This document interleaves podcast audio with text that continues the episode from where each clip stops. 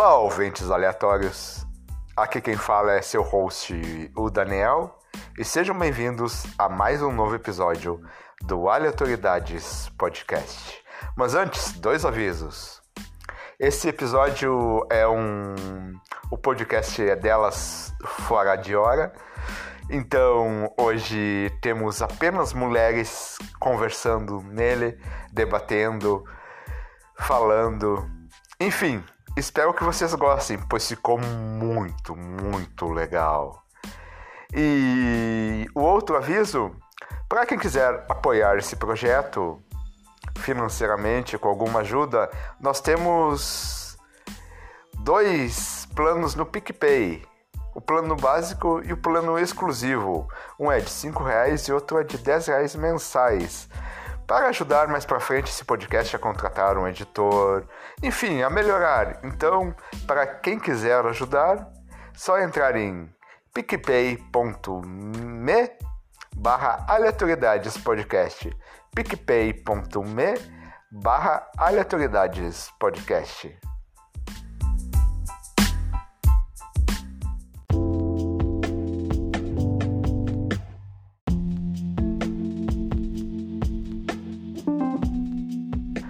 Hoje vocês irão ouvir a Camila e a autora Drac conversarem um pouco sobre o livro dela e outras coisas mais.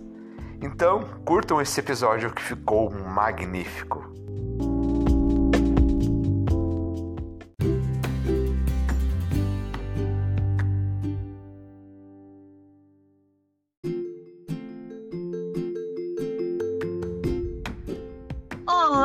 Ouvintes aleatórios, tudo bem? Aqui quem fala não é o seu host Daniel, não hoje. Ele teve uns probleminhas pessoais e eu tô aqui quebrando o galho dele. Eu sou amiga dele, Camila, aqui do Rio de Janeiro. E hoje tem uma pessoa sensacional, incrível, porque hoje o espaço é nosso, é só das mulheres, é delas. Só tem, só tem mulher aqui.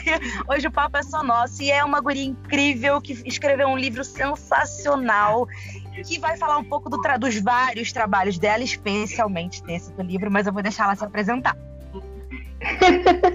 Prazer, Camila. Prazer a todo mundo, gente. Obrigada pela oportunidade de estar aqui. Estou muito feliz. É... É, não tem nem palavras para descrever a felicidade que eu tenho quando eu consigo trocar ideias, sabe? E, assim, compartilhar um pouquinho, né, da, das coisas que eu vivo, né, dos meus aprendizados, né? A gente vai morrer sem saber de tudo, né? Mas a gente pensa. Quanto mais a gente compartilha, mais a gente aprende, mais a gente troca. Exatamente. E assim, eu para mim é uma, uma grande honra estar aqui e eu não tenho nem palavras para agradecer de verdade a todos vocês.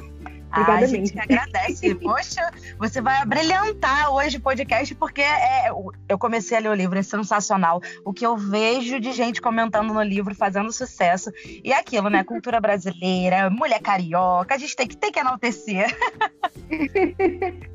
Olha, eu vou te dizer que uma das coisas que sempre me motivou, eu sempre li desde novinha, mas eu tenho muito o. A gente, acho que todo mundo, né, começa muito lendo o, os gringos, né, digamos assim, de passagem. Exatamente. Que a gente até aprende a ler na escola, os clássicos, mas, gente, pelo amor de Deus, eu vou ser muito sincera. Eu amo a literatura nacional, mas eu acho que você, é, jovem, que pega um livro é muito, muito difícil para você conseguir uma leitura assim é, tranquila, nossa, é um sacrifício. Por que, que eu estou dizendo isso?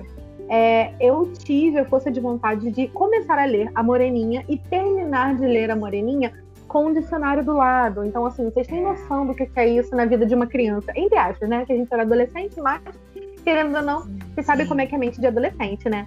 Então, assim, é, é, muito difícil. Pois é, menina, é muito, muito, muito difícil.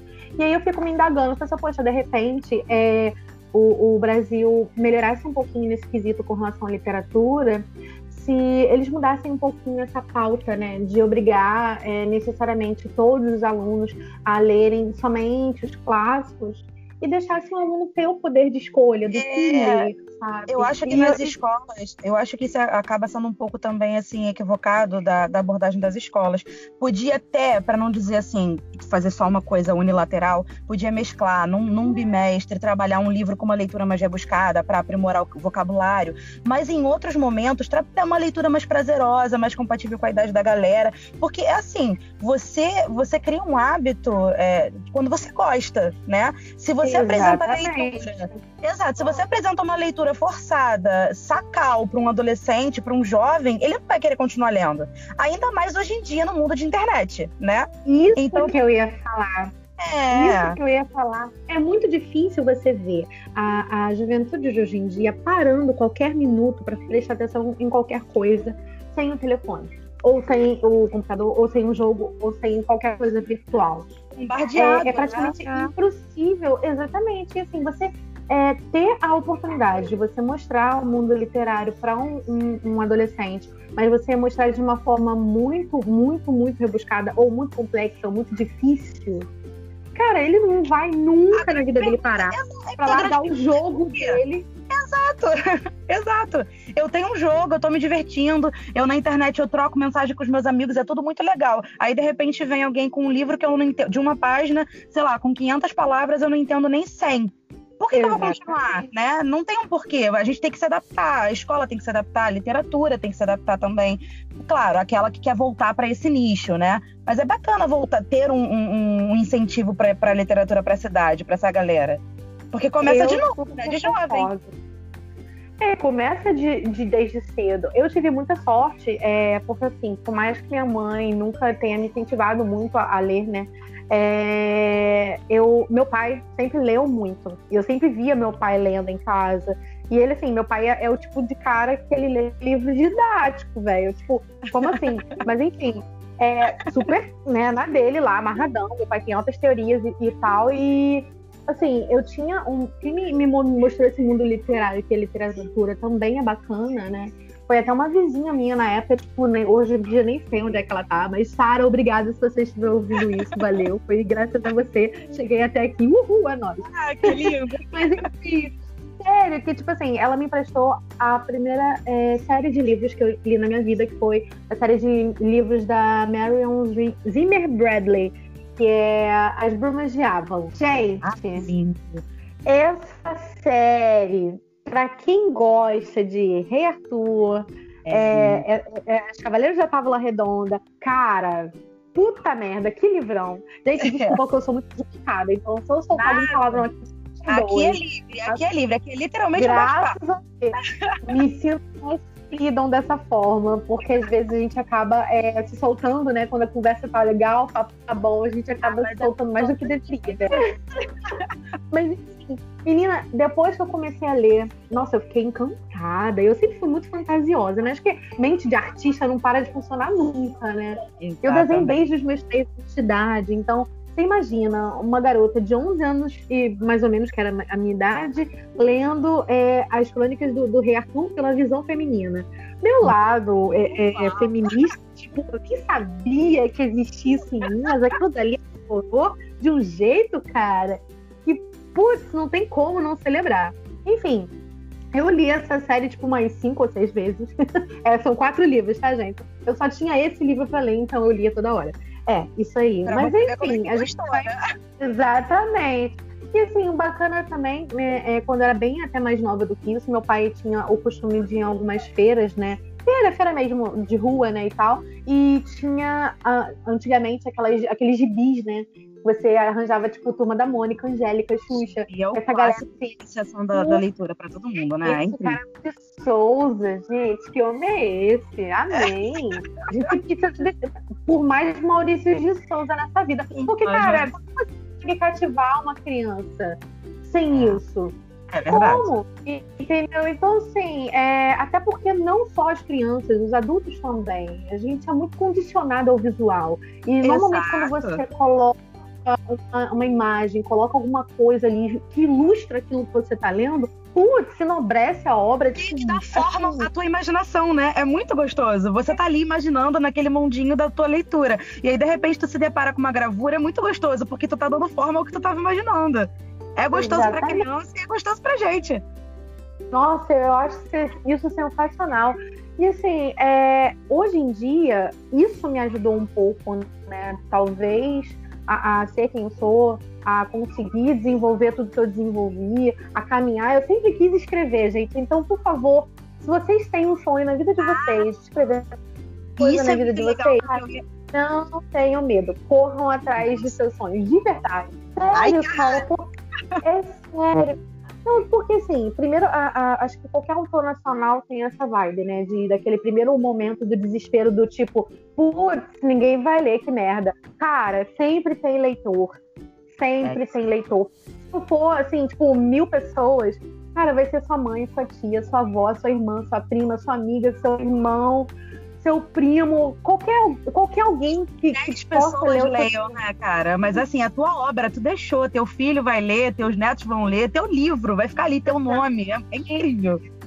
Pegar a deixa de Jesus Cristo e falar onde um ou mais se reunirem para ler o meu, meu, meu arquivo, eu estarei ali presente.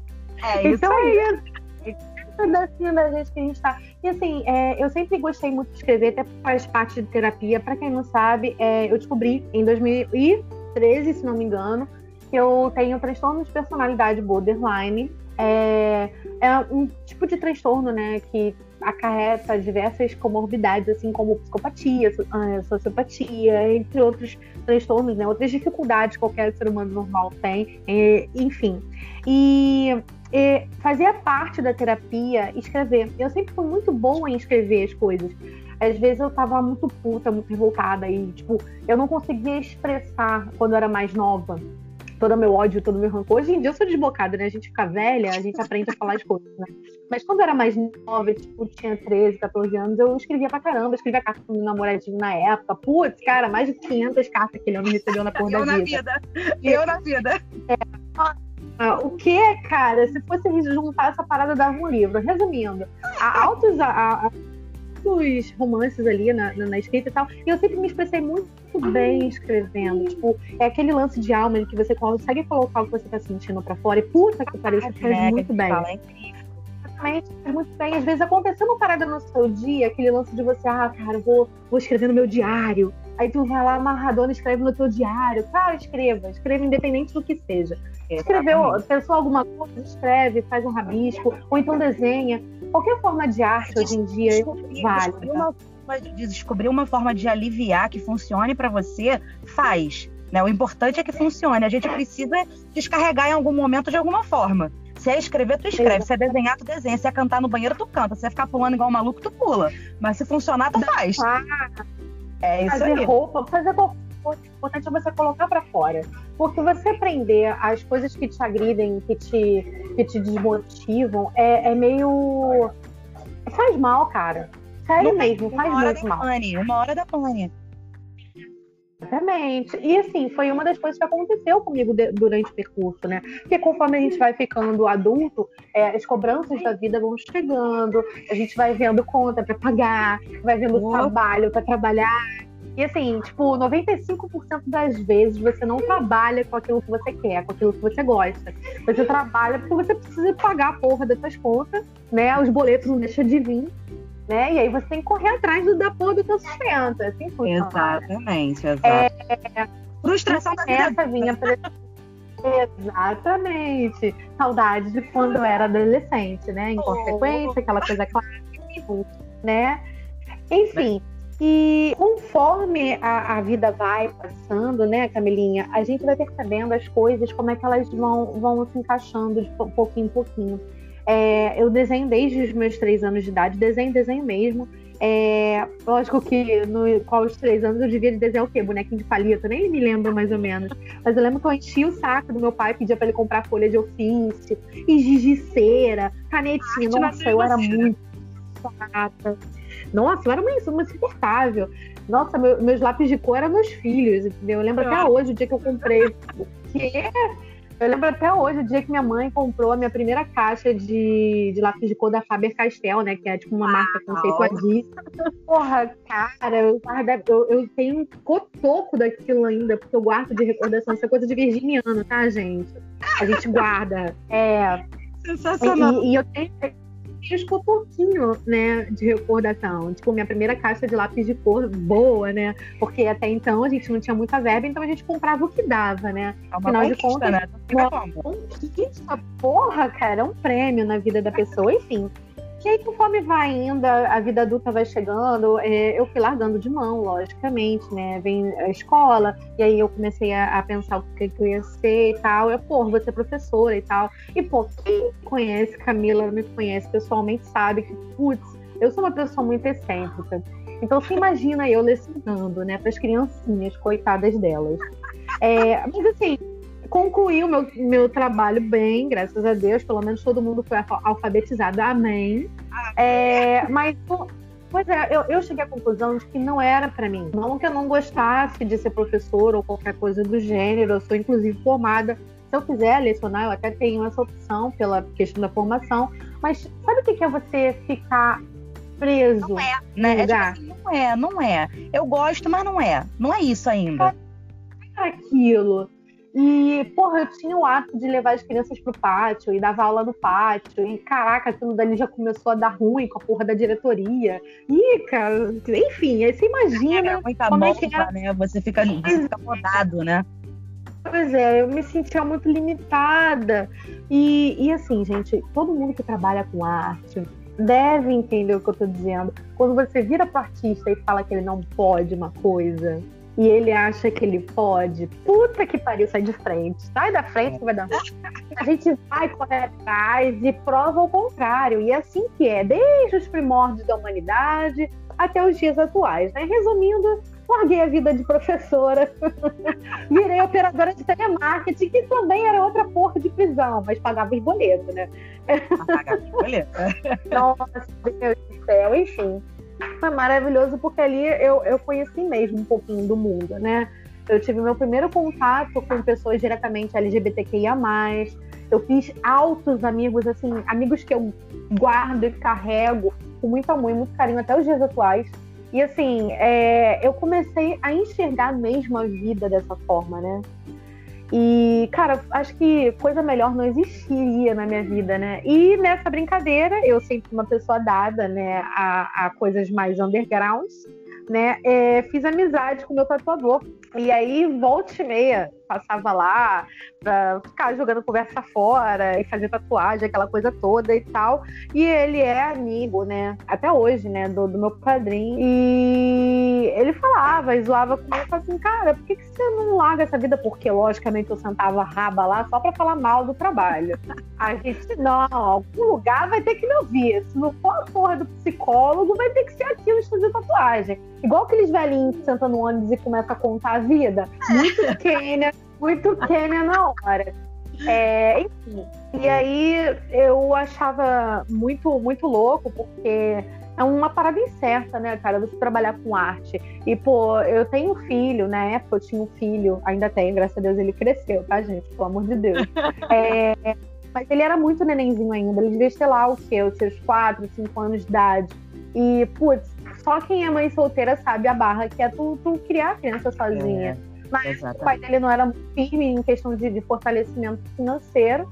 Então, cara, eu tinha que correr atrás, saca? É. E, e, durante muito tempo eu fiquei me indagando. Eu falei, cara, será que eu vou? Será que eu não vou? Até o dia que eu decidi ir por, assim, de, de vez, né? E o meu amigo, que hoje em dia é meu marido, mas na época ainda era meu amigo, é, me ensinou a tatuar. E, cara, eu descobri uma paixão do cacete. Eu juntei útil ao agradável, trabalhando. Eu isso, né? Conseguiu, conseguiu transformar um dos seus dons, a arte, que era o desenho, em trabalho, né? Em forma de renda. Olha que perfeito. Você não faz ideia, Camila, da felicidade que eu, eu sentia. E ainda sinto até os dias atuais, quando você recebe um cliente, por exemplo, a galera vem com uma tatuagem muito esquisita, tipo, muito estranha, e aí faz a tatu é, com você para cobrir, sabe? E a pessoa se sente bem, se sente feliz. Cara, é tipo, a sensação que você sente é de caraca, eu tô ajudando uma pessoa. Nossa, isso é sensacional, cara. Eu acho que qualquer pessoa que trabalha feliz, que trabalha com o que ama, deve sentir isso. E, é. putz, eu não fico nesse, nessa, nessa brincadeira. E assim, durante muito tempo, logicamente, continuei desenvolvendo os lances, né, os dons artísticos é, com, com tatu, até um belo dia que, que jogando é, jogos Otome, né? Pra quem não sabe, jogo, jogo Otome é aqueles jogos de história interativa. Você vai é, é, jogando e tudo mais, aí você vai escolhendo as opções e vai jogando. E não tinha tradução da parada, comecei a traduzir e comecei a, a ficar meio puta, porque eu não vinha tradução nunca. Eu falei, cara, enquanto não sai essa merda, eu vou escrever alguma coisa. E nessa brincadeira eu comecei a escrever Segador, é, até mesmo motivada também. Jura? É... Foi assim que começou Sim. a história do livro? Na verdade, foi um mix de coisas. É, eu lembro que eu tinha ido com meu, cunha, meu compadre é, no shopping, eu tinha visto uns meninos faz, vendendo quadrinhos é, de super-herói brasileiro, eu falei assim, puta que pariu, era isso que eu precisava. Tipo, meu lado patriota gritando, sabe? Tipo, caralho, compra! Porra, comprei. Aí, cara, eu fui ver, não era tão bacana quanto eu esperava que fosse. Mas eu achei legal a iniciativa dos caras, porque, porra, eles estavam broncudos ali, sabe? Sim. Tipo, no peito e na raça. E eu sempre quis escrever alguma coisa, mas eu nunca soube o que. E eu sempre tive medo também de escrever. E aí juntou o lance dos jogos Otome, que eu jogava, e tipo assim, é, tenho duas amigas maravilhosas, que é a Play e a Japa, que são, porra, meus bebês, que me apelidaram com o meu pseudônimo, que é Drax. Gente, tô adorando, porque até nas histórias aqui só dá mulher. É literalmente hoje o podcast é delas. Não tá entendendo. As mulheres, elas têm força total na minha vida, cara. E assim, as motivações que eu tenho eh, são, são divinas, porque eu sou cercada de de mulheres poderosas. E assim, quando eu digo mulheres poderosas, é porque elas têm uma força, elas têm uma garra. Que é puta que pariu, cara. Nenhum homem dá conta, sabe? Ai, tipo, de, de, de terem a força que elas têm. E, porra, eu tenho orgulho do caralho de cada uma delas. Cada uma das minhas amigas. Eu, eu carrego no peito com muito amor, sabe? E eu comecei a escrever. Aí escrevi dois capítulos. Aí achei bacana, né, e tal. E quando eu comecei a escrever, né, eu pensei, pessoa, porra, cara, eu quero uma parada diferente. Não que eu não goste mais do mais do mesmo, adoro clichê. Porra, quem nunca gostou de um clichê, né, gente? Pelo amor de Deus, gente. Às gente vezes a gente quer é isso, a gente tá procurando isso, né? Ah, eu quero aquele clichêzinho hoje pra, pra pagar o dia. É. É, é, mais ou menos você se sentar a raba pra poder assistir Chaves e Chapolin. Você já sabe como é que é o início meio. Você sempre tá lá. Você sempre tá lá. Enfim, comecei a escrever e tal. E eu sempre gostei muito de livros com lobisomem, vampiro, essas, essas pegadas assim mais sombrias, né? E até os jogos que eu jogava, o primeiro jogo que eu comecei a jogar foi nessa pegada, né? Era um vampiro e tal, você, porra. Mas aí é que tá. Cara, mas por que, que eu não uma coisa, uma coisa diferente. Eu quero, eu quero uma parada BR. Aí, porra, eu comecei. E assim, eu sempre gostei muito de, de folclore. Sempre gostei muito da, da, da, nossa cultura, porque, porra, cara, nosso folclore é lindo, a nossa cultura é sensacional. Pelo amor de Deus, cara, e se você não conhece a tua história, a tua cultura, por favor, vá conhecer. Vocês não sabem o que vocês estão pensando. Amor, é isso aí. Inclusive, já vou deixar aqui um spoiler aqui no livro dela. Para quem não conhece, se você ler, você vai conhecer um sensacional. Eu fiquei vidrada. Tinham é, personagens de folclore lá que eu não conhecia sensacional. Inclusive, fica aí o spoiler do livro que é maravilhoso. Rico. Gente, e assim, é, é prazeroso, sabe? Porque você vê realmente que a cultura da gente é muito foda. Só que não é trabalhada. Por quê? Porque BR não vende. Infelizmente, Verdade. muitas pessoas têm essa, essa, essa, esse raciocínio, né? Até grotesco, que eu vou dizer, é, porque, cara, você tem condições sim de você trabalhar uma puta de uma história foda pra caralho com a tua cultura, com os teus personagens, sabe? E assim, não é aquele lance de bambu luar, não, porque essa porra me incomoda também. Toda vez que você fala de Brasil, as pessoas lá de fora na gringa associam a gente a peito de fora, bunda de fora, futebol um e mato. É Exatamente. Isso aí. Lá é esse, nós somos selvagens. Mas caralho, cara, não é, entendeu? A gente não é desse jeito. E, putz, eu queria fazer uma parada nessa pegada. E assim, eu sempre gostei muito, muito, já, como já falei mil vezes, de romances sombrios, né? E o meu personagem principal é um caipora. Pra quem não sabe, gente, o caipora, ele é a representação física do planeta Terra, em forma de, de humano, né? Entre, entre aspas, né? A forma humanoide. Aí você imagina o planeta Terra assumindo uma forma física. Como ele estaria hoje? Ele estaria bem? Ele estaria pleno? Não, ele ia estar tá fudido pra caralho. Ele ia estar tá na merda pra cacete, na verdade. Afinal é, de contas, a gente sabe o, todas as merdas, que, todas as mazelas que a humanidade implementou. A que a gente deixou isso aqui, né? Exatamente. Então, assim, o personagem principal é um caipora, que é a representação física da Terra, e o cara é todo fodido. E para piorar, ele é um ser eterno, então ele vive aí por volta dos seus 330 anos e ele presenciou os colonizadores chegando aqui, desbravando as terras, é, acabando né, com tudo. Ele presenciou a, a escravidão, presenciou todas as merdas que a humanidade fez né, no Brasil, desde que chegou aqui até os dias atuais. Aí você imagina como é que deve estar a mente desse ser humano. Gente, é Na verdade, não, não é ser mágico. Então ele acabou se tornando um justiceiro, porque ele fica puto demais.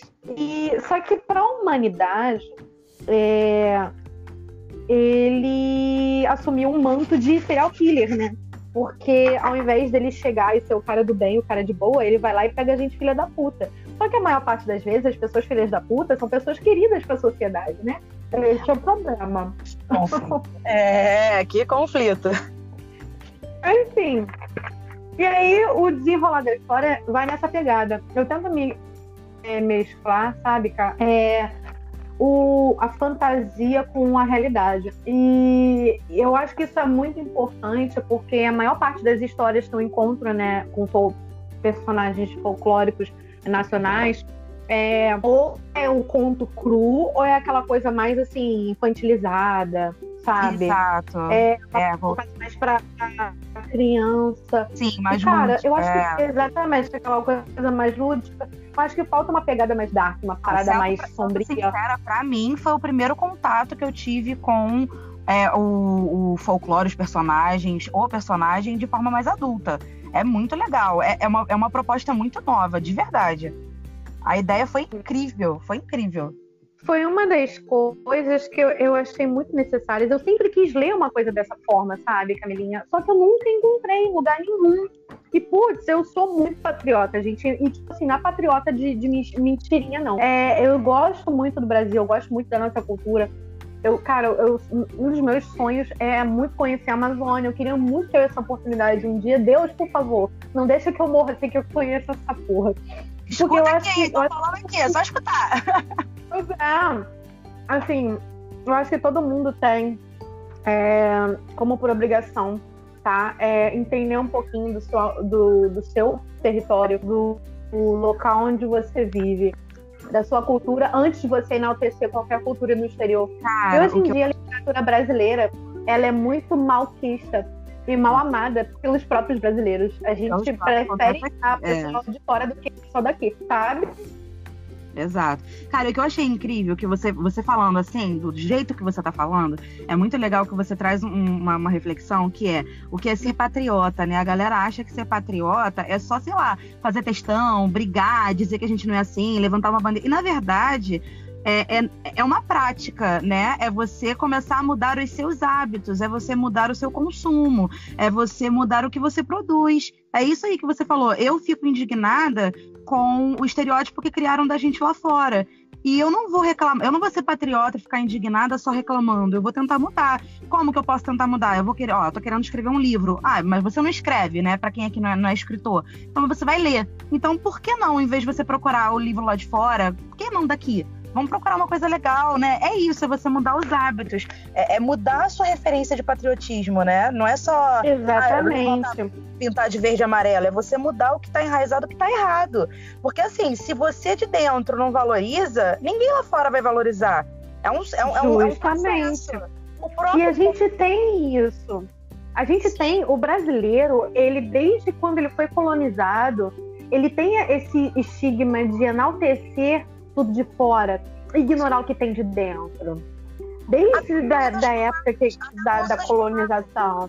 Exatamente, a você gente falou usa tudo. termos em inglês como, como se fosse rebuscar, né? Como se fosse rebuscar. Você usa várias palavras é, é, é estrangeiras como forma como se fosse deixar mais bonito. Né? Para quê? A gente tem, a gente tem para quê? Para que trocar? Para que usar? Bom, uma coisa muito clara que é nítido isso, tá, gente? É, entendam, tá? Não é que eu menospreze o, estrangeiro, não é isso. Eu entendo a importância deles, tal qual entendo a nossa. É eu, isso. Em momento nenhum, eu vou me rebaixar para enaltecer o outro. Muito pelo contrário. Eu vou enaltecer ambos, porque da mesma forma que eles são maravilhosos, nós também somos. E falta muito essa percepção aqui no Brasil. Muito, muito.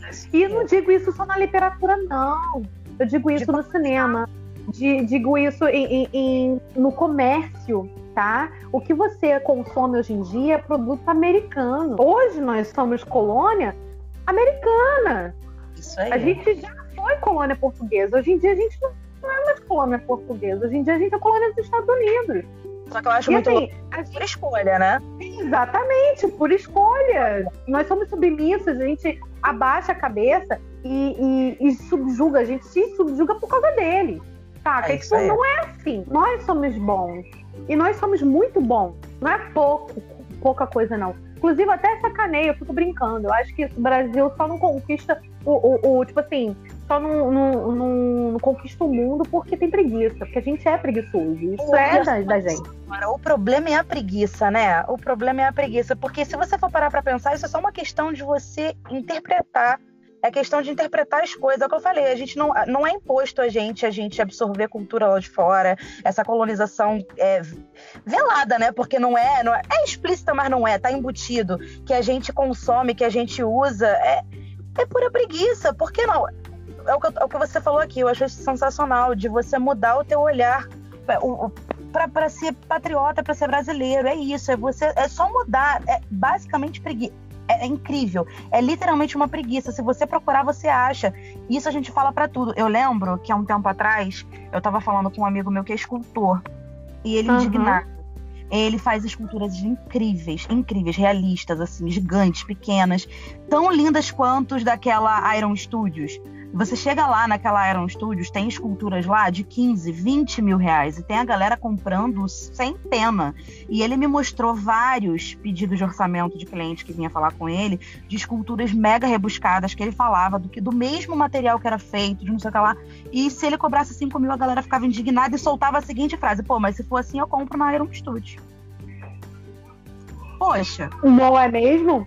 Não, mas isso Entendeu? acontece direto. Assim, é, exatamente. É, assim, o pessoal não entende a arte não, não se mede. A arte é. não, se não se precifica. Porque é o, o, trabalho do artista, e não, não tem a pessoa, infelizmente a humanidade ainda é assim, tá? Para a humanidade, nós artistas somos é, vagabundos. É, a gente é, é, é, é, o quê? Isso é, isso é altamente vagabunda, cara. Eu vou pra praia plena ali vender minhas miçanguinhas rasa. Né, né? Vamos nessa brincadeira aí. Mas assim, acho que especifica. Você faz só isso ou você trabalha também? Nossa, eu já ouvi isso tantas vezes. Eu tive uma colega minha que ela estava estudando direito na época e tal. E eu lembro até hoje, quando eu, eu tava trampando lá no estúdio tal, pá ela teve a pachorra de mandar para mim, tipo, ah, é, por que, você não toma vergonha na sua cara e você vai trabalhar num, num emprego decente? O que, que, eu tô fazendo aqui, gente? Isso aqui é hobby? Como assim? Não. Eu virei pra ela e perguntei, eu falei, cara, é, quanto que você me paga de salário? É ela isso. ficou me olhando com cara de cu. E na época eu me recordo, porque ainda era governo socialista, então a gente ganhava bem ainda.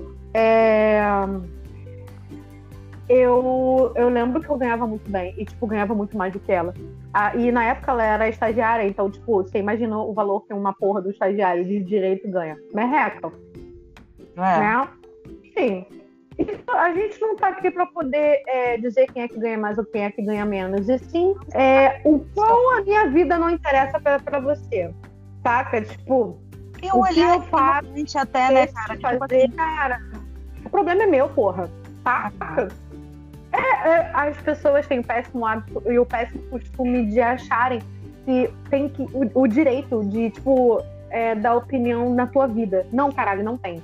Ninguém paga tuas contas. Ninguém sabe é, as merdas que passam na tua cabeça. E às vezes o quão bosta você se sente quando você levanta e se olha no espelho porque aconteceu alguma merda e você tá meio deprimido. Então, ninguém tem o direito de virar para você e falar qualquer coisa, porque ninguém sabe quais são as suas lutas, ninguém sabe quais são as suas dificuldades para chegar e falar qualquer coisa para você. Então, eu aprendi desde muito cedo é, a, receber críticas é, ruins e meio que cagar.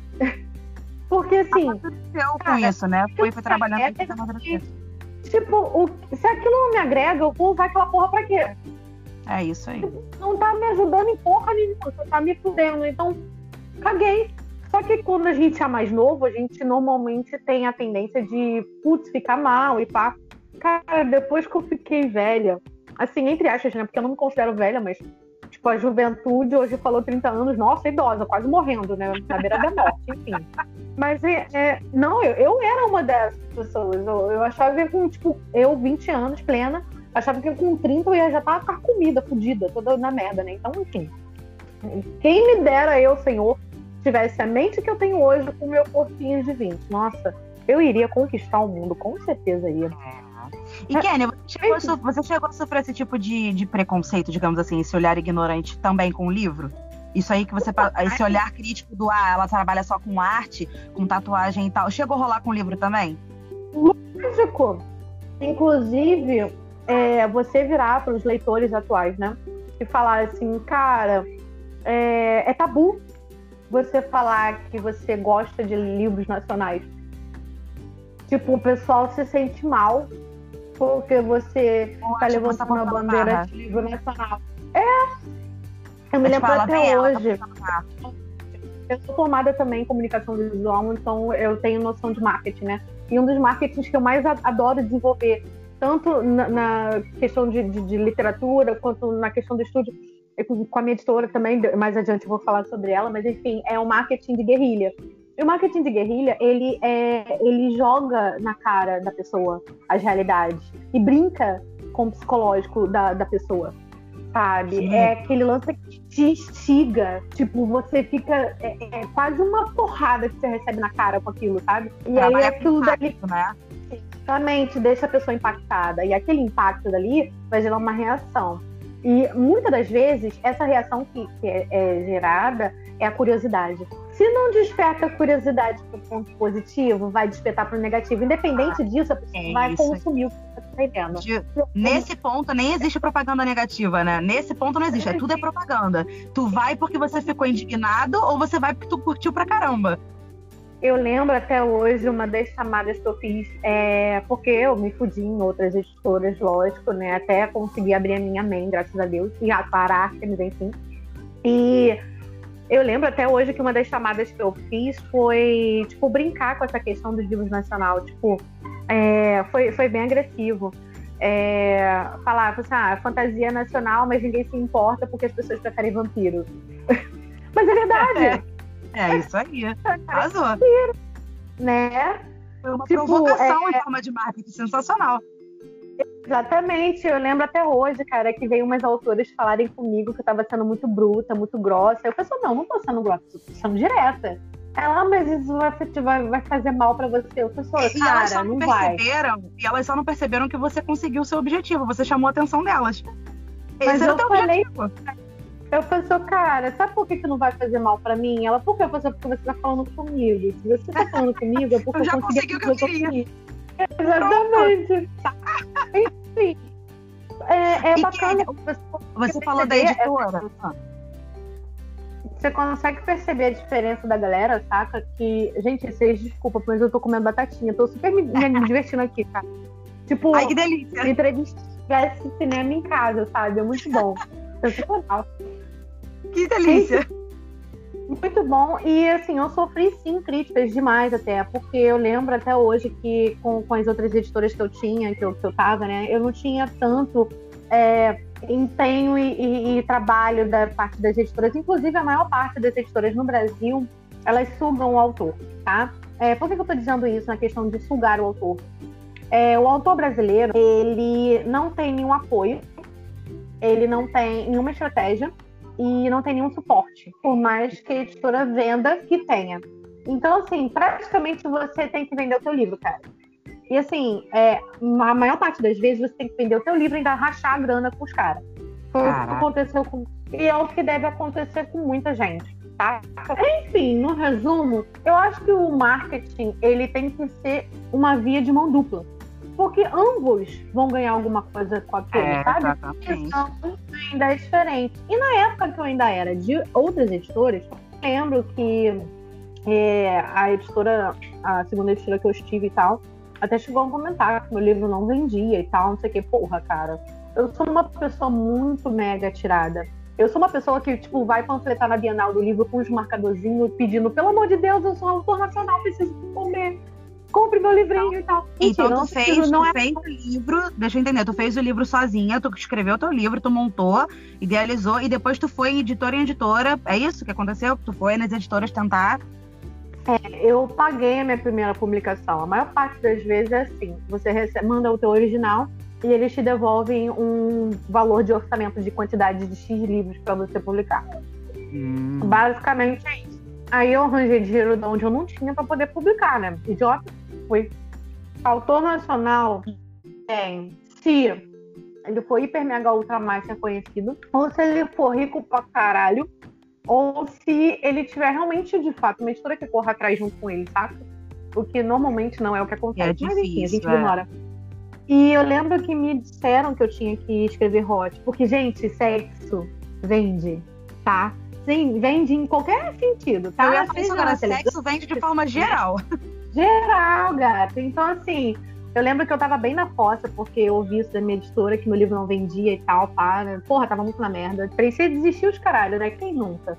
É, e aí falaram pra você, é porque você não escreve uma história hot. Aí eu pensei, eu pensei, porra, cara, me amarro no hot. Eu gosto mesmo de ler, isso é verdade. Só que sabe o que é você escrever o que você gosta? E você acreditar naquilo que você está escrevendo? E você saber que aquilo que você está escrevendo tem potencial?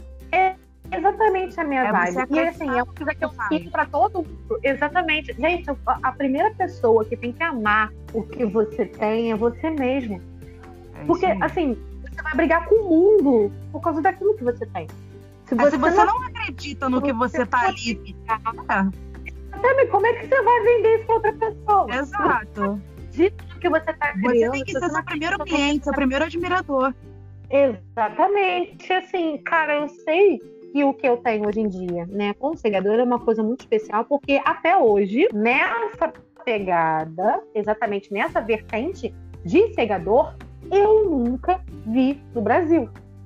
Já vi autores nacionais escrevendo sim sobre seres míticos e tal, mas assim, a maior parte é sempre estrangeira. E o foco normalmente o estrangeiro, de repente, ele até tá ambientado aqui no Brasil, ok. Que bom, graças a Deus, amém. Tá? Mas, assim, a maior parte da galera é gringa. Tipo, vampiro é gringo, gente. Lobisomem é gringo. Sim, é... isso aí. Sereia, sereia, sereia, sereia é gringo. Nossa, o, o BR é Iara, não é sereia. É Iara. É Saca? Então, assim, nosso folclore a nossa cultura é rica pra cacete. A gente precisa de mais autores que vejam e percebam isso. E explorem isso, né? Exato. Não tenho medo de escrever uma fantasia ambientada na, na, na, no Brasil. É, mesmo que você crie um universo, você crie um mundo, mas que você use características territoriais do Brasil, com seres é, é, característicos folclóricos do Brasil. Para quem não sabe, gente, folclore é em qualquer lugar, tá? Você tem o folclore nórdico, você tem o folclore hindu, você tem o folclore é, chinês, você tem o folclore japonês, você tem o folclore norte-americano, tem um germânico. Gente, folclore é no mundo inteiro. Mas eu não sei por que cargas d'água as pessoas associam exclusivamente a palavra folclore ao Brasil e à cultura é. brasileira. Gente, é geral, cara. Pelo amor de Deus. Enfim, não vamos nos prender. Vamos tentar abrir esse, esse horizonte para poder enxergar um pouquinho mais além. Até porque quando a gente vai lá para fora, é, os gringos não têm o mesmo amor e a mesma consideração e a mesma receptividade que nós brasileiros temos quando eles vêm aqui. Se a gente não se amar, se a gente não se gostar, se a gente não se respeitar, cara, ninguém vai. Repara, repara que esse discurso é, é, é, muito amplo, porque a gente acabou de falar isso sobre você acreditar no teu trabalho, no teu livro, no que você produz para você. Se você é o primeiro a acreditar, acreditar, amar, curtir, você ter orgulho daquilo, você vai. Não é que você não tenha dificuldade, mas você vai conseguir, porque tu, tu acredita naquilo. E isso funciona pra gente aqui também, né? Se, se o povo, se a gente não acredita no que a gente produz, no que a gente cria, no que a gente faz, a gente dá mais valor lá de fora, é óbvio que lá de fora não vai dar valor aqui. É isso aí. Isso é muito amplo. É literalmente você expandir o raciocínio, né? O pensamento. A gente precisa é, se respeitar mais. É, é acreditar mais no, no, que a gente tem. Nós temos artistas maravilhosos, nós temos é, cineastas sensacionais. E assim, gente, eu tenho a, a primeira premissa, tá? Que eu acho muito bacana, que é uma das coisas que mais me fazem me sentir feliz pra caralho de ser brasileira, sabe? É que a gente passa por dificuldade pra caramba e mesmo assim a gente ri. Verdade. Sabe? Verdade. E assim, eu, eu digo isso em qualquer sentido. Eu fico imaginando um roteirista, um cineasta fazendo um filme foda pra caralho com uma câmera tipo merda. Porque é isso que a gente tem. São é essas as condições que a gente tem. Você vê produções cinematográficas no exterior que, tipo, é bilhões são investidos. Aqui você recebe mil e, ah, cara, pelo amor de Deus, se vira. É mais ou menos nessa, nessa vibe. E o pessoal vai e faz uma parada foda pra caralho, sabe? E são produções sensacionais. E aí você Mas vê. E aí você vê, se a gente tivesse esse pensamento de procurar é, filmes, produtos nacionais tudo que tem uma quantidade muito grande de repercussão de pessoas, ainda mais hoje na internet, de views, de comentário, aquilo ali toma uma repercussão grande e aquilo ali tem mais incentivo financeiro e aquilo ali cresce. Né? Então, assim, para você ver como parte da gente, se a gente não procura, se a gente não busca acessar isso mesmo, ter, ter contato com a cultura brasileira, isso nunca vai crescer né? Se um cara produz um filme, como você falou, pequeno, foda, foda, história foda, mas limitado, porque ele não tinha recurso, e ninguém vê, não vai sair daquilo, dificilmente aquilo vai crescer. Mas se a gente começa a procurar, a ver, a indicar, aquilo ali vai crescendo, vai crescendo, vai crescendo até tomar uma proporção bacana, né? Exatamente. Você falou tudo. E eu acho que vale muito a pena isso para qualquer pessoa, sabe? Não custa nada. Assim, eu gosto muito de, de produções cinematográficas de lá de fora, mas eu também gosto de, das brasileiras, sabe? Eu lembro até hoje, eu, eu não lembro o nome do, do, das coisas, mas eu lembro que tem um filme inspirado em HQ, brasileiro também, e ele mescla, tipo, é, design, sabe? Com desenho. E lembra muito Sin City, sabe? Essa mesma pegada de Sin City, pra quem já viu. Sim, Acho sim. que é Coelho o nome é coelho ou dois coelhos, uma coisa assim. Ah, o filme? Alguma coisa que tem a ver com Esse daí. Eu vi, sensacional. E, cara, eu acho muito foda. Nossa, é muito foda. É muito foda. Sim, é isso aí. Gente, eu acho que é, vale muito a pena a gente conhecer um pouquinho da, da, da nossa cultura, do, do, nosso esforço, sabe? E valorizar também. Lógico, em qualquer lugar do mundo tem coisas ruins, assim como aqui. A gente tem que perder é, o costume de achar que a grama do vizinho é mais verde, sabe? E é o que você falou, a gente não precisa odiar né, as outras culturas, o, o, o, que vem de fora. É apenas ter um olhar mais justo, né? Gostar daqui e gostar de lá. Gostar, na verdade, até gostar daqui primeiro, procurar daqui primeiro, porque é nosso, né? Mas também a gente não precisa odiar o lá de fora, né? É manter um equilíbrio. Exatamente. A gente tem que aprender a respeitar, entendeu? Acho que talvez a, a, a, visão do brasileiro talvez até mude um pouquinho, sabe? Abra mais esse espaço, né? E eu acho assim, é, nós temos ah, tudo, tudo para poder chegar e ser essa, essa, essa galera assim que é visionária, né? Só que assim, ainda existe muito o conservadorismo, né? As pessoas ainda acham que quando você é, luta por uma causa e quando você corre atrás de, de algo que é seu direito, é, é, mimimi. Então, assim, ainda tem essa, essa pegada, mas isso não é só do Brasil, né? Isso é do mundo. É, não sei para quem que eu estava falando esses dias, não sei se foi com um parceiro, um amigo, não lembro. Mas é, é, a verdade é que o novo incomoda. Muito. E tudo que é novo demais. Você tá mexendo já... no que é confortável, né? Exatamente. Já cria aquela, aquela aversão e aquela reclamação básica. Mudar dá trabalho, aquela... mudar dá trabalho. Exatamente. As pessoas não querem isso, né, babies? É foda. Então, eu acho que vale a pena a gente tentar é, instigando de pouquinho em pouquinho, sim, lutando, assim, de pouquinho em pouquinho, para as pessoas poderem abrir os olhos, sabe, com calma. Porque, afinal de contas, o mundo ele é feito de transformações e de inovações. Coisa é, nova sim. é o que fomenta a gente. Senão, nada do que a gente tem hoje em dia existiria, né? É, é a luz não existiria, a internet não existiria, é, o avião não existiria, navios não existiriam, nada existiria. Por quê? Porque foram inovações. É teve alguém que foi lá e descobriu, inventou e fez aquilo. E era um novo e normalmente era taxado de maluco. É, que nem Galileu Galilei que foi taxado de louco porque ele estava falando que a Terra era redonda, né? Enfim, quase foi queimado, coitado.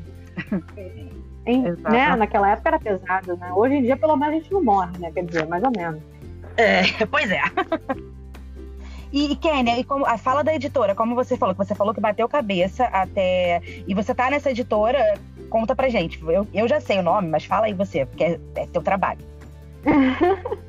então, é, eu batia muito cabeça e tal, aí eu queria muito fazer a tradução do meu livro. É, não porque eu achasse que eu quero ser foda ou qualquer coisa do gênero, não. Mas eu entendo que para você conseguir algum tipo de status e visibilidade, infelizmente você precisa se mostrar para o exterior. Você não pode se, se permitir ficar preso somente aqui, né? Então. Nem tem porquê, né? Por que não? Exatamente. Por que, não, a gente não tem uma, uma visão de o meu produto brasileiro pode sim ir lá para fora? Por que de lá para cá? Por que não daqui para lá? Né? Exatamente. A gente tem o direito de fazer isso. É, e exato. Eu, eu encontrei essa, essa pequeno é, problema, né, de não, não poder com a minha antiga editora e tal, me senti muito mal. E aí, no final das contas, é, é, eu estava quase desistindo da vida literária, até que eu decidi, é, com a minha parceira, né, Clara Artemis, meu sócio, que é o meu bebezinho, também autora, ah. super indico, e eu dei a louca. Tipo assim, quando eu, inclusive eu tenho essa vibe, né? De quando eu tô bem no fundo do poço, parece que tipo, vem uma luz e fala, vem. Aí Vamos eu minha filha segurei ali e fui fora. Aí eu, no mesmo dia que eu tava, tipo, um dia eu tava chorando na merda, ele falando, ah, vou desistir de escrever, foda-se, merda. Aí no dia seguinte eu, Clara, vamos montar uma editora. Aí ela, vamos, então tá bom. Aí minha filha, na segunda-feira já tava com, com CNPJ pronto, tudo preparado, tudo organizado. A gente está mudando um pouquinho essa visão do mercado editorial de que é só o autor que vende, de que só o autor que corre atrás, porque a gente também corre atrás, e nós também somos autores, sabe? A gente investe, a gente corre literalmente atrás, a gente é, procura. É, quando tem negócio de feira, eventos, essas coisas, a gente está lá, a gente fomenta o caos, né? Digamos assim, somos motivadores do caos, mas é um caos positivo, tá, gente? Por favor. É, e eu tô adorando, adorando, adorando, porque a partir do momento que nós abrimos a editora, a gente está recebendo, graças a Deus, uma boa é, repercussão no mundo literário é, entre os nossos conhecidos, e literários conhecidos, e o nosso trabalho está sendo visto, porque a gente está realmente correndo atrás dos autores, sabe? Sim. E isso é uma coisa muito diferente do que se tem hoje no mercado editorial sabe? É, para mim é uma grande oportunidade, uma grande honra fazer parte disso, desse projeto, porque a gente está podendo é, mudar o que existe, sabe? A concepção do que já tem. Que e legal. eu acho que qualquer coisa de mudança positiva é válida. E nossa, é ah. é muito bom. É muito você vê a galera, tipo, é, crescendo e correndo atrás e vendo junto, e a gente crescendo junto e fazendo propaganda junto. Inclusive, nesse sábado, agora a gente vai ter um lançamento é, de Vícios e Virtudes, que é um, inclusive a gente por enquanto só publica nacionais e nós também fazemos algumas traduções. A gente também dá a possibilidade do, dos autores fazerem a tradução do livro deles se eles quiserem.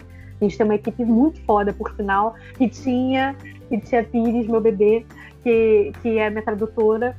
E não tenho nem palavras para agradecer. Nossa, é muito é muito bom e você vê a galera interessada, vê a galera correndo atrás junto com você, e você vê que você tem aquele poder de mudar, sabe? Nossa, é tão bom, cara, não tem nem palavras para descrever. E nada disso existiria se não fosse o apoio dos, dos autores, amigos meus, que também estão ali todo santo dia no Peito na Raça. A nossa editora é composta, basicamente, né, uma grande maioria da equipe é autor também. Então, gente, assim, a gente legal. sabe o que, que é a luta, o que é a gente correr atrás, acreditar e ver que muitas das vezes não é, é valorizado. É um diferencial, né, Kênia? Porque se vocês são autores, vocês já passaram pela parte complicada de lidar com editoras que limitam, que tem toda aquela, aquela padronização que, que limita o autor. Então vocês criaram um, uma editora diferente, que vem com uma proposta diferente, que justamente atende aos piores problemas que os autores passam quando querem lançar seus livros, né? Isso é incrível. Exatamente. Assim, é, eu acho que essa visão de mercado pode ser um pouquinho complexa para muitas editoras atuais. Porque o pessoal ainda tem aquela concepção base, né? De, ah, não, o autor que vende e tal. Gente, pelo amor de Deus, nenhum autor aqui é J.K. Rowling, sabe? Nenhum autor aqui é Paulo Coelho. Não é assim que só o autor vende. Tem pessoas que moram em cidade que não tem nenhum evento literário, nenhuma feira literária, sabe? Então, assim, é basicamente inspirador esse tipo de concepção, Sim. sabe? E é, é, esse tipo de pensamento, ele delimita, sabe? Ele entra naquela, naquela questão de que só quem adquire leitura, só quem adquire literatura, só quem lê, só quem procura é elite e, na verdade, deveria ser exatamente o oposto. A gente tem que abrir esse leque, a gente tem que expandir isso. Todo mundo tem que ter direito à leitura, tem que ter a oportunidade de ler, tem que ter condições de ler, sabe? E o que a gente puder fazer para fortalecer isso, a gente vai ali naquele exatamente naquele ponto ali que, que o pessoal está deixando de lado. E eu acho que talvez seja o nosso grande diferencial, sabe, é, Serpentine. Gente, grave esse nome, Serpentine Editorial. É uma leitora. Poxa. É, é, a gente está inovando algumas coisas no mercado. E, nossa, é, eu me sinto muito, muito, muito, muito honrada, muito feliz fazer parte disso. Cara, a história é incrível. Assim, para finalizar, porque a gente já tá aqui há um tempão falando, mas para finalizar, a história toda foi incrível, porque você falou que nasceu com essa. Com a, de, de, uma forma geral, com a arte em você, você rodou empregos diferentes. Você foi começou como tatuadora, que é uma realização porque é, é arte e trabalho para você.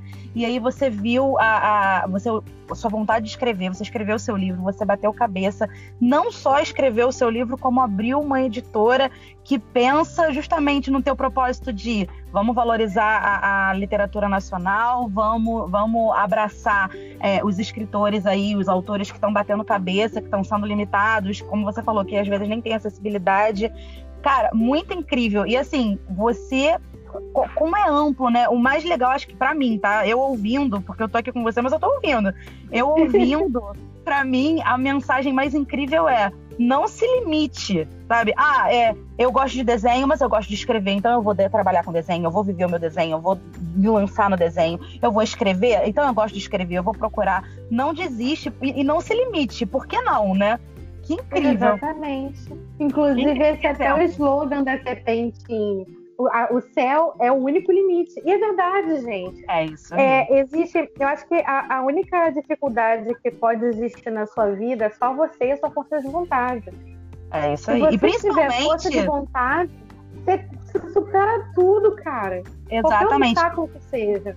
E eu vou falar, hein? Como o foco aqui, a gente tá falando aqui de mulher, a gente citou referências de mulheres incríveis que você citou aqui o tempo inteiro, e eu ainda vou falar mais. É, 90% da. 90, vou te falar, 90% das, das, das minhas amigas abandonaram sonhos, projetos por conta de eu não dou conta, porque ah, eu sou mulher, eu tenho marido, eu tenho casa, eu tenho filho. Cara, a Kênia tá aqui para provar que funciona. É só tu acreditar, porque Kênia tem filho, Kênia tem casa, Kênia tem marido, Kênia tem estúdio de tatuagem, Kênia escreveu, abriu editor e vamos que vamos, que ainda não acabou, não.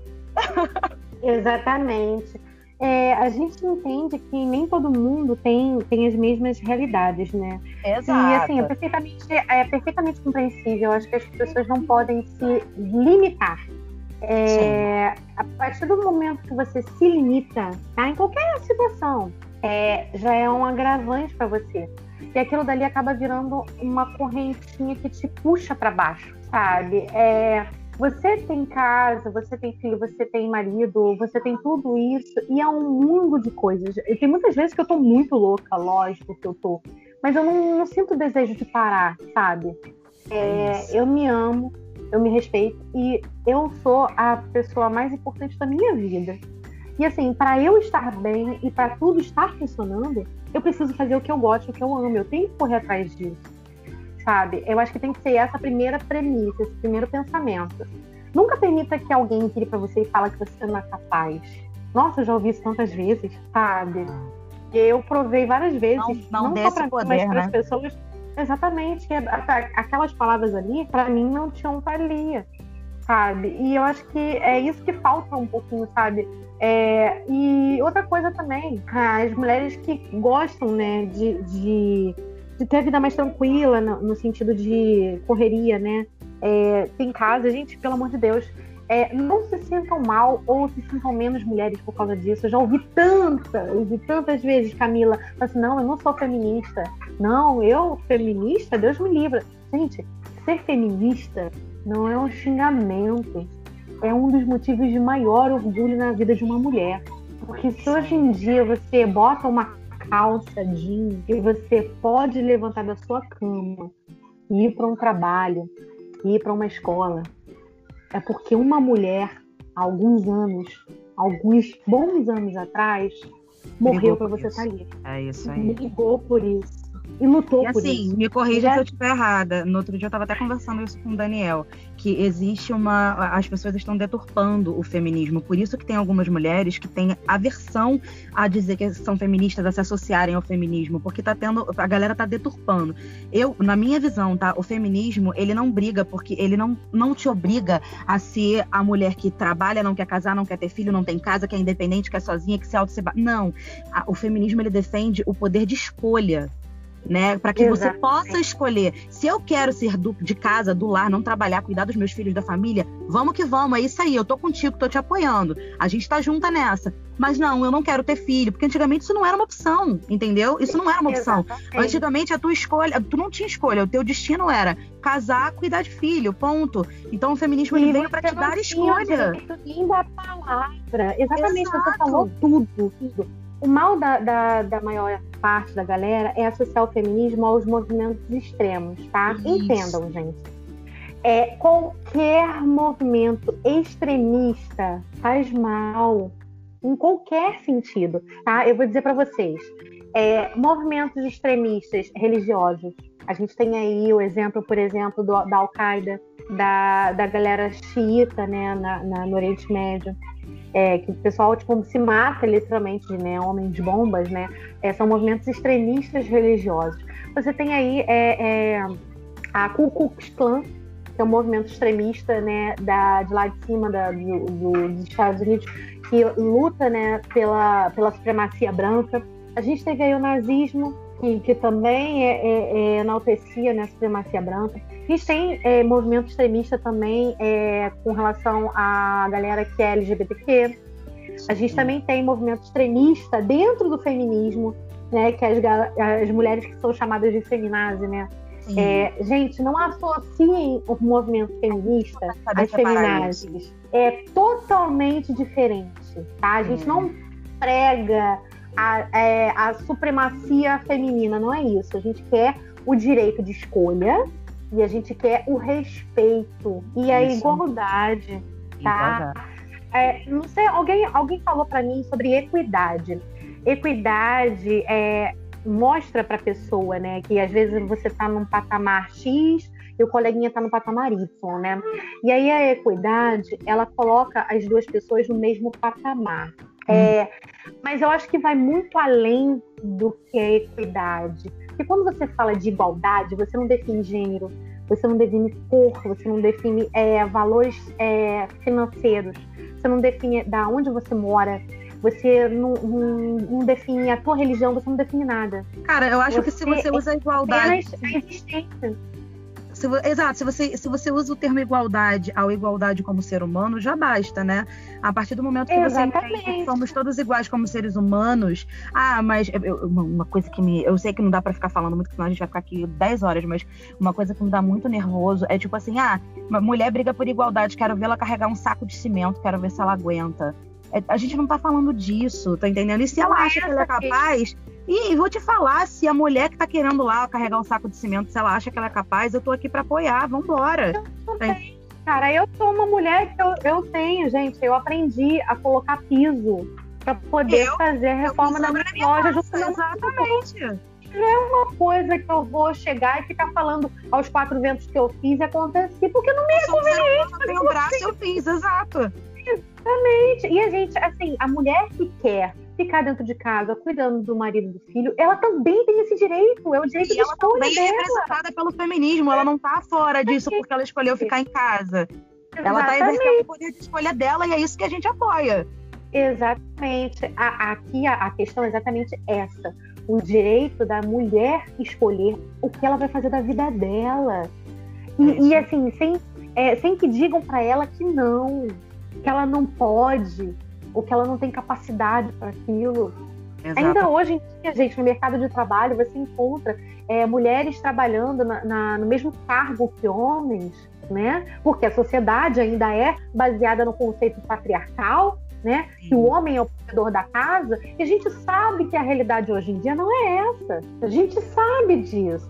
Mas ainda existe é diferença salarial entre mulher e homem em alguns cargos, sabe? E assim, eles desempenham a mesma função. Não são vistos como profissionais, tá? Porque quando você vê como profissional, você analisa o que aquele profissional pode fornecer de positivo para a empresa, o que, que é, o que, que ele agrega, né? E aí você não vê é, pelo sexo, você vê pela, pela é, forma de trabalho, Sim. né? o emprego. O a, a, a, formação, é isso, a experiência. Sim. Isso indifere Sim. se você é homem ou mulher. Justamente, mas os homens ainda recebem mais. É. Tá entendendo? É, é, é, é imprescindível hoje e assim, quando eu ouço uma mulher falando para mim que não é feminista, nossa, aquilo me dá um nervoso, porque eu falo, sou filha, vem cá. Eu falo, eu, eu não aguento, você senta aqui com a titia Drake, vamos conversar. Deixa eu usar minha didática aqui para te explicar, peraí.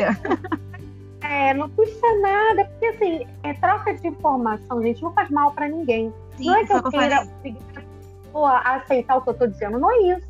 Eu só quero compartilhar um pouquinho do que eu sei e quero trocar o que ela tem para me dar. Exatamente. E que é aquilo que a gente está falando. Se a pessoa entende, eu acho quase impossível uma pessoa, uma mulher, dizer que ela não se sente representada por um movimento que diz que eu estou brigando para que você tenha escolha. Porque se ela está dizendo que ela não gosta, que ela, que ela tá escolhendo não acreditar, ela já está exercendo aí uma luta que o feminismo conquistou, entendeu? Ela está tendo escolha. Então, assim, às vezes a galera que diz isso, eu acho que é porque não entendeu ou está entendendo errado, ou está indo numa vibe errada aí das extremistas que você falou, entendeu? Então, por isso que é muito importante. Mas a grande a maioria gente... olha é esse é o agravante, né? Não, eu vou Só te falar assim, também, tá? É, as pessoas, muito, eu tenho, infelizmente, uma, um contato aí com, com, uma galera bem machista, uns caras bem machistas, infelizmente, próximos.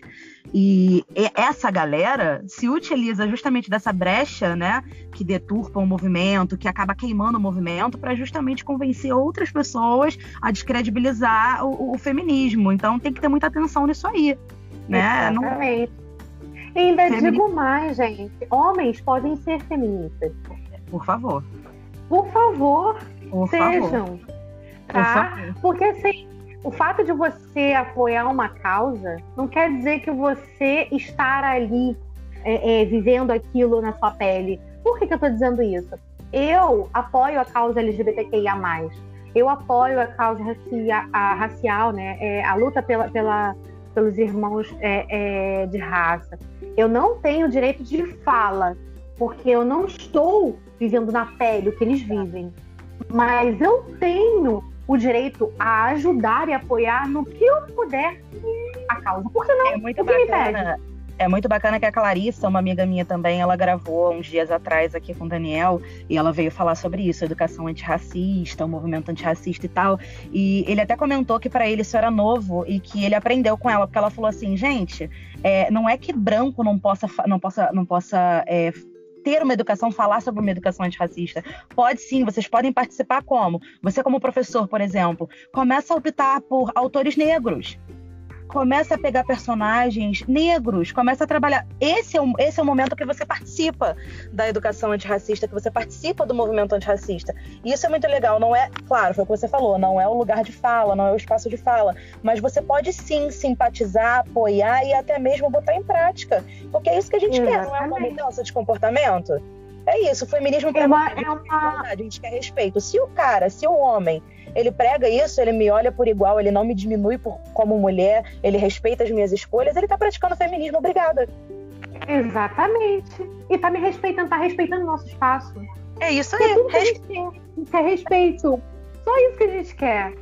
Quando é você anda na rua, a gente quer andar na rua tranquilamente. A gente não quer andar na rua é, é, ouvindo chacotinha, mensagenzinha de nossa, vem cá gostosa, me dá seu telefone. A gente não quer ouvir essa porra. A gente quer andar normal, caralho. Por tá favor. A gente quer se sentir então, assim, a gente quer se sentir segura, cara. Vocês não sabem o que é, como é desesperador andar na rua de noite e, tipo, você ouvir passos atrás de você. Vocês é. não sabem o desespero que é para uma mulher se sentir é insegura. E assim, é. ainda tem gente que acha que feminismo não é necessário, que feminismo é mimimi. Pelo amor de Deus, pessoas. Leiam. Quem acha isso tá entendendo errado, literalmente. Não, é, eu não tenho nem palavras para descrever o que, que pode ser. O que, que acontece, né? Enfim, bebê. Nossa, Gente, foi maravilhoso nosso papo. É, vou encerrar aqui com a Kênia agradecendo, porque, cara, que bate-papo sensacional. A gente falou sobre a trajetória dela profissional, a gente falou sobre sonho, a gente falou sobre não se limitar, a gente falou sobre o processo dela de escrita, de construção, de, de apoio à literatura e à cultura nacional. A gente falou sobre feminismo, que papo, que coisa incrível, com referência de um monte aí de mulher maravilhosa na vida dela, para ela chegar onde ela chegou. Eu só tenho a agradecer, porque com certeza você abriu brilhantou o podcast. Ah, é, ah, obrigada, meu amor. Maravilhoso. Obrigada pelo, pelo convite e pelo convite, por ter aceitado o convite. E também, como eu falei que no finalzinho eu ia falar, a Kênia, ela disponibilizou um livro que a gente já está divulgando o sorteio. O sorteio vai ser no dia 25, sexta-feira, às 9 horas da noite, lá no Instagram do Aleatoriedades. Então é só seguir o perfil da Kênia, do, da editora da Kênia, do Aleatoriedades, e você comentar lá, botar um nomezinho lá, e você já está participando para poder ganhar esse livro maravilhoso que é o Segador, que eu já comecei a ler, que é sensacional. Então, Kênia, ah. obrigada por e obrigada por ter entrado aí com essa parceria do livro para o sorteio para a galera, porque seu livro é incrível. Eu não Quem tenho... ganhar, ó. Eu espero que vocês gostem de verdade, gente, porque foi feito com muito carinho. Ah, eu, eu comecei a ler e tô apaixonada. Então, assim, eu digo para vocês, tomara que vocês ganhem boa sorte, porque ele é incrível. É incrível, foi um presentão. gente, quer, se você quiser, é um espaço agora para você se despedir. Deixa seu Instagram, fala aí o seu Instagram pra galera te seguir, da sua editora, pra gente dar um beijinho de tchau. Tá bom. Amores, muito obrigada por esse papo gostoso, foi maravilhoso. Desculpa que eu falei pra cacete, falo mesmo, meu Deus do céu, falo muito. Mas vale a pena, muitas das vezes, quando você precisa colocar um pouquinho pra fora, né? Vale muito a pena. Vocês vale. conseguem me encontrar pelo meu Instagram pessoal, que é o Dark Delkenia é, pelo meu, o meu Instagram literário, que é o Drac Autora. É Drac, D-R-A-K, Autora. É, tem o Instagram da minha editora, que é a editora Serpentine.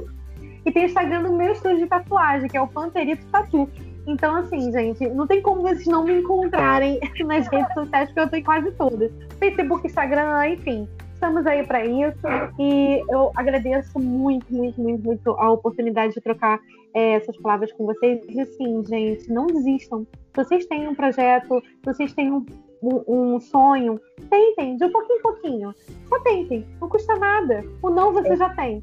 É isso. Ai, Kênia, obrigada. Gente, todas as redes sociais que a Kênia deixou, que ela falou aqui, a gente vai colocar na descrição do podcast para vocês acessarem para ficar mais fácil. E o recadinho que o Daniel pediu para eu dar para vocês também agora no finalzinho é sobre o, a assinatura do podcast, que ele tá com dois planos lá pelo PicPay é, com conteúdos exclusivos. Eu sou assinante, minha mãe é assinante, é muito legal. É, o, tem o pacote básico, tem a assinatura básica, tem a assinatura premiumzinha lá, exclusiva. A básica você tem grupo no Facebook, com troca de, de, de ideias sobre os podcasts e tudo mais. E o, o premium, o exclusivo, ele você fez um grupo no Telegram, onde ele coloca toda semana episódios exclusivos pra galera. Também no Telegram a galera troca ideia, bate-papo e vocês têm espaço para dar sugestões sobre novos temas que vocês querem que aborde, indicação de, de convidados para gravar. É muito legal. Essas assinaturas ele está fazendo para investir no podcast para que ele fique mais profissional, com editores profissionais, que ele cresça. Então, quem quiser, é lá pelo Aleatoriedade, lá no PicPay, as assinaturas. Você escolhe. A base foi exclusiva. Tá, gente? Muito obrigada por ter ficado até aqui. O bate-papo hoje foi incrível. Obrigada, Kênia. Obrigada, amor. Beijo, gente. Beijo. Tchau, tchau. Tchau.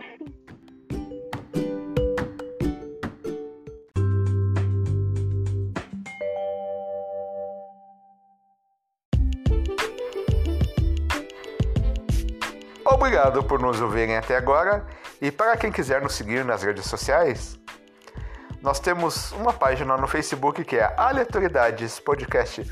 Curta a página, participe, comente, compartilhe, divulgue esse podcast. E também temos um perfil no Instagram que é aleatoriedadespodcast. Siga lá esse perfil. Está tendo um sorteio do livro da autora que foi entrevistada essa semana. O livro é muito bom. E para quem quiser participar do sorteio, só entrar nesse perfil. E também temos um e-mail para quem quiser mandar sugestões, críticas, enfim, tudo mais. O e-mail é aleatoriedadespod@gmail.com. aleatoriedadespod@gmail.com. E por favor, siga nosso podcast no Spotify. Isso ajuda ele a aparecer nos destaques e trazer mais novos ouvintes. E para quem usa as outras plataformas, siga, assine o feed.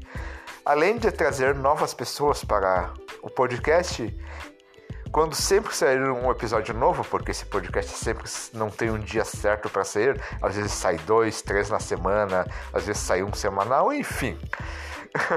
Você sempre será avisado quando sair episódio novo.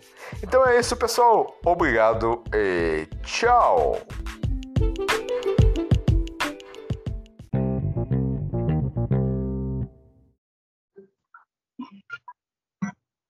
Acho que começou, né?